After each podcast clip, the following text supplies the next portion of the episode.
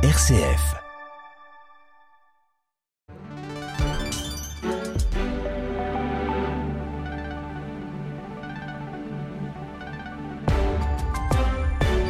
RCF, il est 19h. Le journal Jean-Baptiste Labeur. Bonsoir à toutes et à tous. Trois jours après la mort de Dominique Bernard, les élèves et les enseignants ont observé une minute de silence un peu partout en France. Reportage à suivre dans ce journal.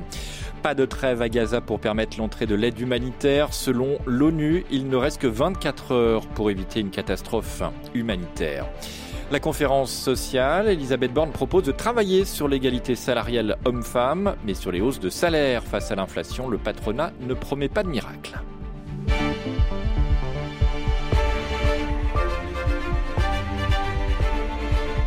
Les obsèques de Dominique Bernard auront lieu jeudi matin en la cathédrale d'Arras en présence d'Emmanuel Macron. Aujourd'hui, partout en France, élèves et enseignants ont observé une minute de silence cet après-midi à 14h dans les collèges et lycées en hommage à ce professeur de français poignardé par un terroriste islamiste vendredi dans son établissement. L'hommage coïncide avec les trois ans de l'assassinat de Samuel Paty, tué lui par un terroriste islamiste pour avoir montré des caricatures de Mahomet dans un cours sur la libre expression. Jamais la République ne pliera face au terrorisme, a assuré la Première ministre Elisabeth Borne en déplacement à Conflans-Sainte-Honorine où enseignait Samuel Partout. Un peu partout en France, les élèves ont donc pris du temps avec leurs enseignants pour revenir sur ce drame et échanger les valeurs et échanger pardon sur les valeurs républicaines. reportage à Nice, Stevlan Chesi-Gostovitch. Loïssa est en BTS communication. Elle explique pourquoi cette journée de cours a été si différente. Un échange a eu lieu avec les professeurs en classe. Je ne connaissais pas les faits exactement de comment ça s'était déroulé. Il y avait aussi des vidéos qui avaient tourné et je voulais vraiment savoir en fait euh, qu'est-ce qui s'était réellement passé. Et le fait d'en parler, ça a permis aussi de vraiment comprendre l'impact que ça a eu. Il y a eu quelques larmes aussi, mais euh, voilà, c'était surtout euh, vraiment histoire de comprendre qu'est-ce qui s'était passé en fait. Lycéen, Martin se sent concerné par cet acte terroriste, il souhaite faire une carrière dans l'enseignement. Dans ma famille, euh, mon père il est prof, ma soeur aussi. Euh, c'est un enseignement où j'ai grandi. Et donc, euh, enfin, nous, je me considère comme futur prof. On est là pour faire avancer la génération et c'est très lâche comme geste. Venu dans un lycée niçois, le préfet des Alpes-Maritimes Hugues Moutou a souhaité rappeler aux élèves pourquoi les professeurs étaient visés. Conviction euh, philosophique, euh, religieuse, non pas pour inciter les gens à cesser de croire ou à cesser de penser, mais euh, pour leur faire prendre un peu de, de, distance, un peu de hauteur, quitte à revenir ensuite vers la foi, naturellement. Donc je crois que c'est important, cet enseignement de l'esprit critique que requiert euh, la vie dans une cité démocratique. Les professeurs se sont aussi rassemblés lors d'un cortège dans le centre-ville de Nice avant de déposer une gerbe auprès d'un olivier planté devant le lycée Masséna. Un reportage à Nice de Stevlan Chazy Gostovic. Emmanuel Macron a demandé au préfet de réexaminer la situation de milliers de fichiers S. Et Gérald Darmanin, le ministre de l'Intérieur, lui veut accélérer l'expulsion de 193 étrangers radicalisés et en situation irrégulière. C'est ce qu'il a indiqué à la sortie d'une réunion de sécurité organisée à l'Élysée. L'auteur présumé de l'attentat d'Arras était fiché S en situation irrégulière et surveillé pour sa radicalisation mais il était en fait inexpulsable. Il bénéficiait de la protection absolue qui empêche euh, d'expulser des personnes arrivées en France avant leurs 13 ans. Des dispositions euh, complexes du droit des étrangers sur lesquelles revient ce soir Serge Slama, professeur de droit public à l'université Grenoble-Alpes. Il y a plusieurs euh, mesures d'éloignement. Il y a des obligations de quitter le territoire français qui concernent des irréguliers. Il y a des mesures d'expulsion à proprement parler qui concernent des personnes qui troublent leur public, qu'ils aient des papiers ou non. Une personne en situation régulière peut faire l'objet d'une expulsion. Alors en l'espèce, l'intéressé était bien inexpulsable dans le sens au QTF. Il ne pouvait pas faire l'objet d'une obligation de quitter le territoire français puisqu'il était rentré en France euh, avant l'âge de 13 ans. En revanche, il aurait pu faire l'objet d'un arrêté d'expulsion. Mais pour pouvoir faire l'objet d'un arrêté d'expulsion, il fallait qu'il commis des faits assez graves. Il aurait fallu porter atteinte aux intérêts fondamentaux de l'État ou avoir des activités terroristes. Or, il n'est pas apparu dans les scopes des services de renseignement au début avec ce degré de gravité euh, dans ses agissements. C'est depuis euh, la semaine dernière, en fait, où il y a une prise de conscience de sa radicalisation et du risque de passage à l'acte. Et l'assaillant d'Arras, ce jeune terroriste, est toujours actuellement en garde à vue. En bref, le procureur de Nice ouvre une enquête préliminaire pour apologie du terrorisme contre un joueur de football de l'OGC Nice, Youssef Attal. Il est soupçonné d'avoir relayé des propos controversés sur les réseaux sociaux liés au conflit entre Israël et le mouvement palestinien Hamas. Depuis le 7 octobre, 102 interpellations ont été recensées en France en lien direct avec des actes antisémites ou d'apologie du terrorisme, indique ce soir le ministère de l'Intérieur.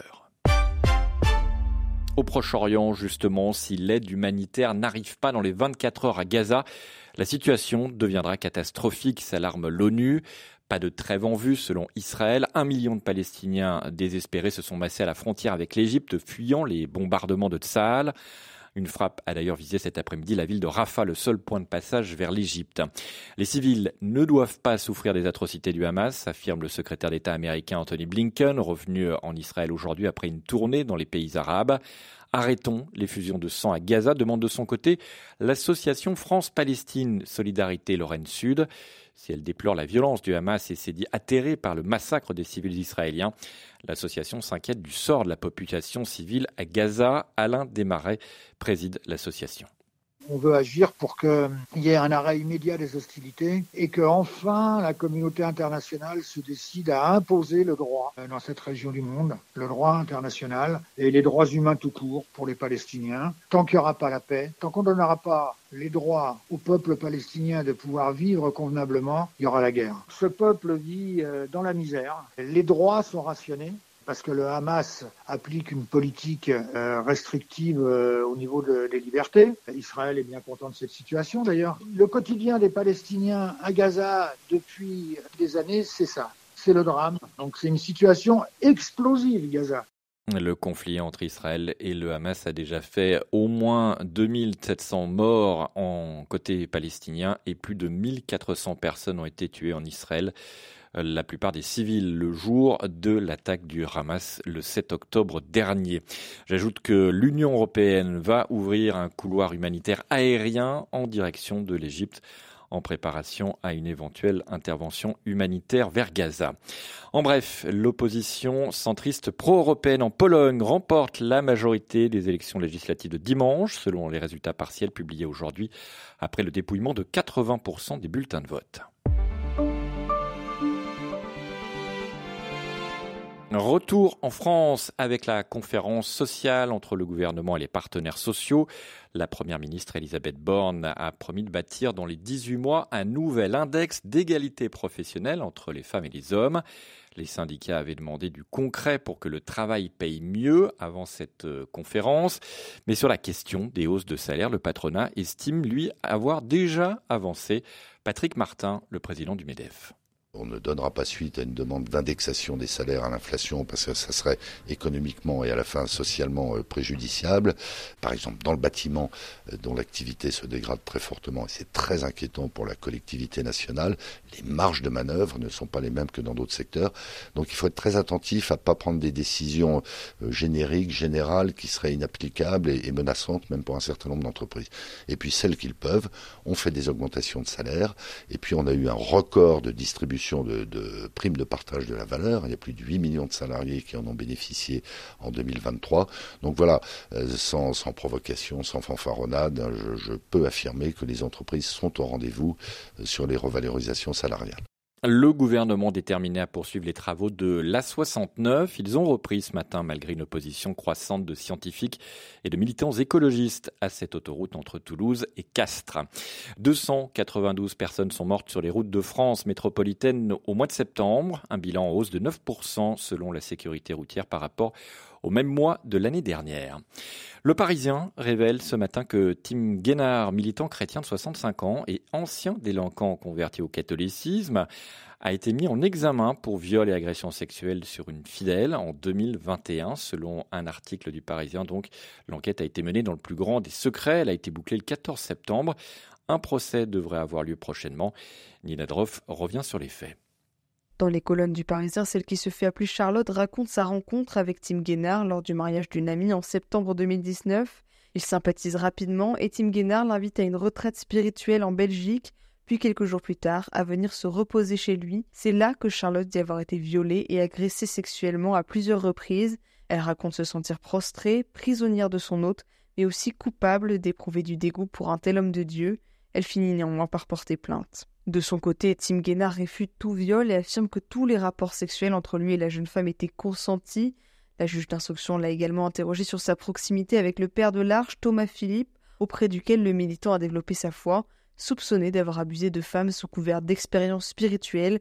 L'avocat de Tim Guénard répond fermement aucun amalgame ne peut se concevoir entre l'accusation infondée dont M. Guénard fait l'objet et les abus dénoncés en lien avec l'Arche.